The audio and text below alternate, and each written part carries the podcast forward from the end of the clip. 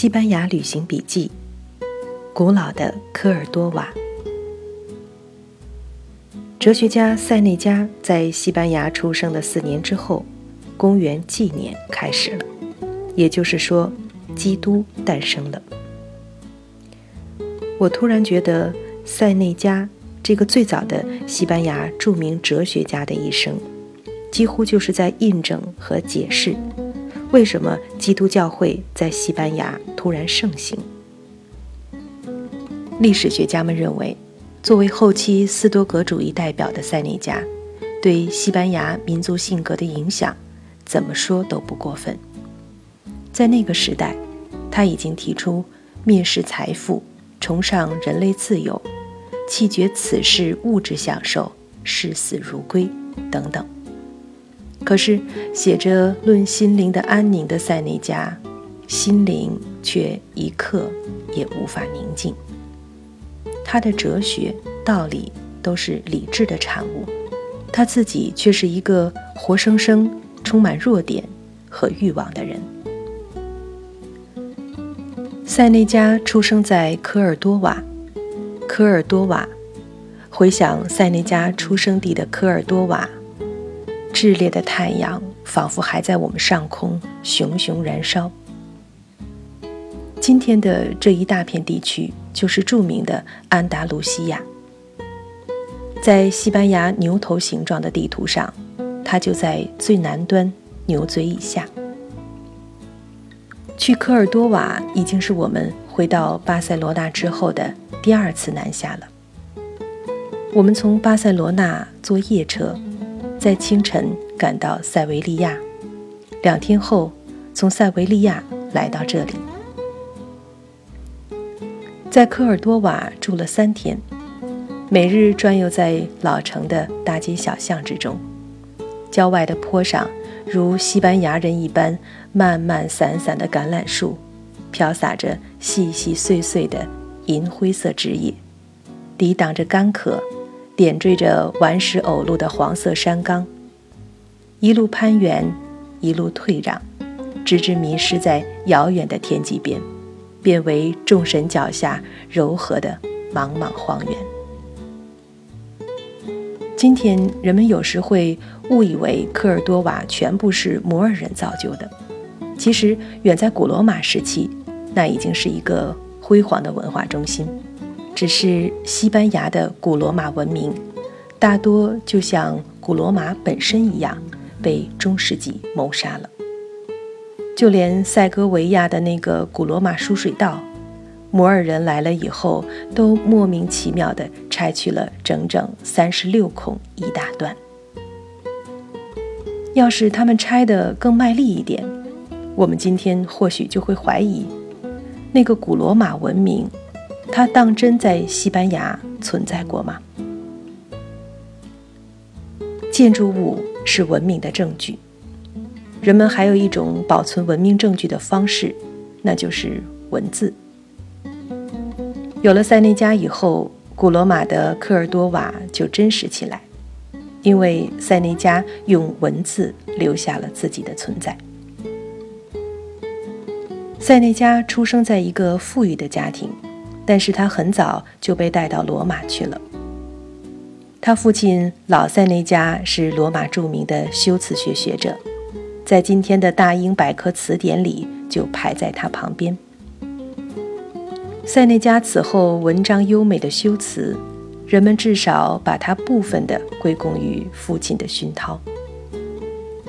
塞内加是罗马著名的哲学家，也是著名的哲学派别。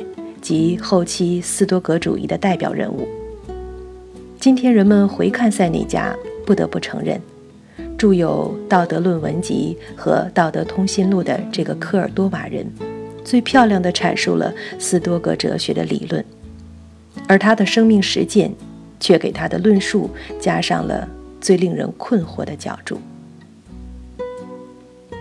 在塞内加生活的时代本身。社会奢靡而混乱，上层自然更加变本加厉。可是这一时期却被后人称为是拉丁文学的白银时代，同时哲学也在充分发展。人总是会以为为所欲为会是一种理想的生活状态，可以获得最大程度的自由和幸福。事实却并非如此。这或许是斯多格学派的哲学反而在这个年代得到发展的原因。哲学家被混乱的政治赶进书斋，又在书斋里试图为人之无节制而并不快乐的生活理出头绪来。他们试图在理性的哲学框架下建立起人的道德自信，因而强调人类尊严。家庭价值、社会秩序，强调道德价值、责任、义务、公正和理智。这一切正是哲学家们眼中的罗马正在全然迷失的东西。可是，思辨的推理和完美的哲学诠释是一回事，可在现实中，理性常常显得如此脆弱。根本无法抵御惊涛骇浪般的生活逐流，也无法约束人无可抑制的涌动着的欲望。塞内加出生在公元前四年，在公元三十一年，也就是他四十五岁的那年，开始参与罗马的政治活动，混迹于罗马上层。在混乱年代，这是一件凶险的事情。敢于在漩涡中随波逐浪者很难清醒。十年后，塞内加虽然成为一个鹤立鸡群的百万富翁，可在充满阴谋专断的宫廷里，生命却没有保障。一次，他因为一篇常规的悼文，险些被处死；不久，又被控与皇帝的侄女有染，在元老院被判处死刑。最后是皇帝克劳迪一世把死刑改为流放科西嘉岛。在科西嘉岛，塞内加度过了漫漫七年。他希望以斯多格哲学中的坚韧来应付生活中的不幸，却难以做到。最终，他精神崩溃，屈辱地给皇帝的秘书写信求情，却没有结果。这是塞内加开始创作悲剧的起因。人们认为，塞内加的悲剧是后来法国的戏剧先驱高乃伊和拉辛的楷模，甚至还是英国戏剧大师莎士比亚的范本。七年后，皇帝克劳迪一世娶了自己的另一个侄女阿格丽碧娜，收养了他前夫的儿子尼禄，就是后来罗马历史上最著名的暴君。尼禄皇帝，正是为了年幼的尼禄需要教师，在皇后阿格丽碧娜的努力下，五十七岁的塞内加得以从科西嘉岛上脱身，成为十一岁的尼禄的教师。罗马上层的混乱残暴，在尼禄时代达到高峰。为了儿子尼禄能够继位。阿格丽碧娜最终毒死了皇帝克劳迪一世，而尼禄在登上皇帝宝座之后，又残酷地杀害了自己的母亲。在这段时间里，塞内加写作了《论灵魂的宁静》《论幸福》《论仁慈》《论圣贤的坚贞》《论天道》等等，可谓流芳百世的哲学著作。可是他却无法抵御生活中由权力。地位、财富等等带来的巨大诱惑。塞内加的第二段宫廷生活并不是被动的，他利用职权聚集财富，在乡间大放高利贷。他在把英国的私人钱财收回的时候，甚至引起恐慌，而导致当地造反。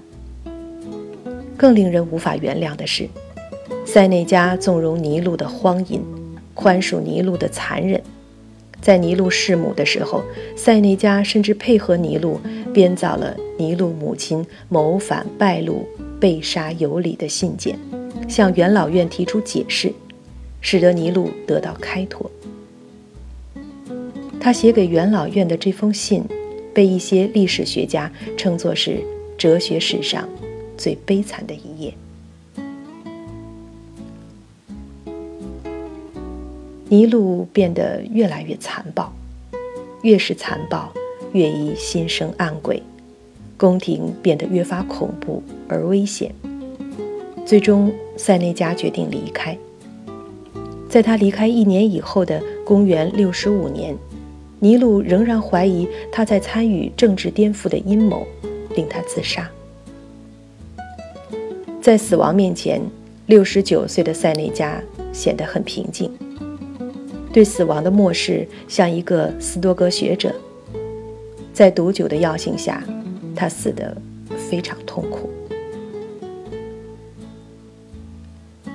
中午，我们常常回到那个小广场，扫得干干净净的石块地面，四周也是同样干净的白色的墙。橘子树长得很茂盛。塞内加的家，当然已经消失了。可是，我总要想，这仍然就是那同一个科尔多瓦。然后在橘子树下，我们坐下来，那里就是小饭铺的餐厅。橘子树下的小桌子上，我们的菜谱很简单：烤出麦香的面包，大杯的啤酒，炸小鱼。即便是历史学家们，都会不由自主地希望在塞内加相互激烈冲突的言行夹缝之中找到一条出路，所以他们希望塞内加被迫自裁于罗马宫廷内斗的说法不是真的。他们希望能够否认塞内加对权势利用的一面，希望能证明塞内加对尼禄的依附是被逼无奈，希望他的自杀是对这种逼迫的绝望甚至抗议。否则，人们会很尴尬地面对塞内加给我们带来的精神食粮，闭着眼睛继续吞咽下去，还是想到他本人的真实故事就吐出来。其实。这是多虑了，因为塞内加的故事不只是一个人的故事，同时也是每个人面前的永恒主题。只不过塞内加是个有名的哲学家，他的问题就放大和变得尖锐、咄咄逼人了。其实每个人都时时在面对这样的矛盾，也就是人类性本恶那一面和性向善另一面的冲突。塞内加的哲学思考是他理智的抽象思维的结果，而他的行为，则是他隐于内心的欲望。哲学不能帮助他战胜自己的欲望。炸小鱼有各种各样的品种，加一点生菜和面包，五个欧元，在物价一天贵似一天的西班牙。这顿午餐真是我们这样寻找价廉味美食物的穷旅客的福音。只是这干旱的西班牙，喝水和喝酒一样，要另外加钱。几年前来巴塞罗那，西班牙用的还是自己的货币比塞塔，从法国过来，感觉物价明显比法国便宜。今非昔比，用上欧元，西班牙越来越欧洲化。物价也随之欧化。吃着喷香的炸小鱼，我想着塞内加。他离开家乡很早。对于罗马，科尔多瓦只是大罗马帝国的一个外省。年轻的塞内加也许曾经像所有聪明的外省青年一样，向往着罗马展开的人生舞台。当他深深地陷于其中不能自拔的时候，他想念。这淳朴的家乡，科尔多瓦吗？